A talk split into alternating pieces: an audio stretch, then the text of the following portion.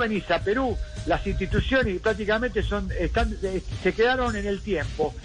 de la misma década, ¿viste? Del 70, bueno, en infraestructura, en todo no crecieron. Entonces, lo que menos lo que menos le dieron es posibilidad a los jugadores de crecer, que es el gran problema que enfrenta Perú hoy en día. ¿Viste? O sea, Perú enfrenta el gran problema de que de que mientras países como Colombia, en la cual me tocó jugar, y en la década que yo estaba, en el 80, 80 y pico, Perú, eh, Colombia no tenía ningún jugador en el extranjero, pero ninguno. Esto es lo que te estoy diciendo, es una realidad, lo vi yo. Después del 90, después del 90 y pico, cuando empezó a haber una política deportiva en Colombia, hoy en día los equipos colombianos tienen prácticamente la misma infraestructura que tienen Brasil, Argentina, todo. Y la prueba está que, viste, hay más de 300 y pico de jugadores en el extranjero de colombianos. Colombia, Ecuador, todo ello, Chile, han crecido enormemente. ¿Quién se ha quedado? Perú y Bolivia, lamentablemente. Se quedaron en el tiempo, pero no, no se quedaron en cuanto a la calidad futbolística o en cuanto a la mentalidad del jugador. Se quedaron que al jugador no le brindan absolutamente nada, no le brindan la posibilidad de poder desarrollarse, de poder crecer.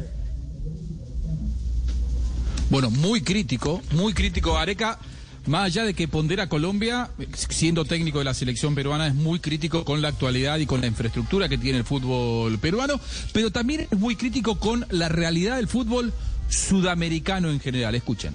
No tengas ninguna clase de duda que el argentino, cualquier equipo argentino le puede ganar a cualquier europeo. No tengas ninguna clase de duda porque somos porque es una raza ganadora, sudamericano y, los y los europeos cada vez lo vienen a buscar más los sudamericanos. ¿Y qué, qué, qué haría Europa sin los sudamericanos? Pero lo que pasa que el, fútbol sudamericano moralmente, aparte, aparte de las medidas que se toman, que cada vez los jóvenes se van más rápido, moralmente está destruido, ¿viste? Yo, yo soy técnico, yo soy técnico sudamericano, los jugadores sudamericanos, ¿qué consumen todos los días? ¿Qué informan? ¿Qué informa el periodismo todo el día? ¿Qué se ve en la televisión todos los días? Y el todos los días se ve Europa, ¿viste? Y toda Europa es mejor. Entonces, no solamente, no solamente al gran problema que tiene que se le van los jugadores a los equipos, también se enfrenta al gran problema moral que, viste, moralmente lo destruye, está destruido el fútbol sudamericano. Bueno, bueno, ahí está la, la, visión crítica de, de Gareca pues. sobre nuestra realidad. sí. Me gusta hablar muy rico. Y, con mucho conocimiento de causa, ¿no? Además, porque él ha dirigido en Colombia, conoce bien Colombia, conoce bien Perú, conoce bien la Argentina, conoce desde adentro, conoce la eliminatoria.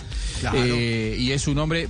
A ver, yo creo, eh, creo que mm, eh, en, algo disiento y, me apoyo en cifras. Creo que los europeos, lamentablemente, vienen cada vez menos a buscar a los sudamericanos. Hoy los europeos están yendo a buscar muchos jugadores a, África. Africanos. Lamentablemente, si uno mira las ligas de Europa, hay cada vez más africanos y menos sudamericanos. Y los nuestros los extraordinarios van a Europa. El resto se están yendo mucho a México y Estados Unidos, lo cual eh, marca un poco el nivel de, por lo menos, de los jugadores argentinos.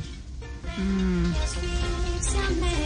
No sé, ese inventario lo podríamos hacer. Sí, ese inventario lo podríamos hacer. Lo que pasa es que ya el mercado de Estados Unidos y México es casi igual al, europeo y ya los jugadores están pensando también en el bolsillo. Sí, pero el nivel competitivo es otro. El nivel competitivo es otro. europeo. El, tema del europeo, que es el mercado eh, al que todo el mundo mira, fija la, fija la, la, la, mirada.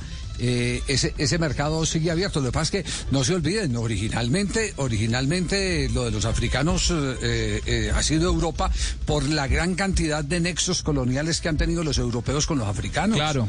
Entonces, entonces mucho, muchos jugadores llegas por eso, por las plazas, que no ocupan plazas. Llegas por eso. Y, y, saben que eso, el tema de que son comunitarios, de que a muchos le dan las nacionalidades, de que los forman desde que son chicos, que le dan trabajo a sus padres y los naturalizan. Sobre todo y con los sudamericanos esa, esa, tendencia sí se ha ido perdiendo lamentablemente para el fútbol sudamericano. Y, yo lo veía en Champions hace 10 años, uno miraba una final de Champions, había 6 o 7 argentinos jugando la final de Champions. Hoy cuesta encontrar uno. Me parece que eso marca lamentablemente la tendencia de cómo el fútbol europeo sigue teniendo, eh, digo argentinos, eh, brasileños no. Colombianos puede ser que hoy haya más que hace 10 años. No, eh, brasileños hay cada vez más. lo, cual marca, al contrario de, lo que yo debería defender, yo creo que el fútbol brasileño hoy tiene mucho más nivel que, el argentino. Uno mira los equipos uh. buenos de Europa, uh, tiene muchos brasileños, no tantos argentinos, y los nuestros van a México y Estados Unidos. ¿Y eso influye en los periodistas? Seguramente, ¿eh? puede ser como, como todo, no hay que generalizar. Están los muy buenos, uno, un argentino muy bueno está en Blue Radio, y después hay otros muy malos. Mientras todos ustedes reflexionan, mientras todos ustedes reflexionan, todavía me queda un corte comercial. Sí, en el break pueden seguir reflexionando. Hacemos una pausa, 3 de la tarde, 58 minutos. Escuchas Blog Deportivo al aire.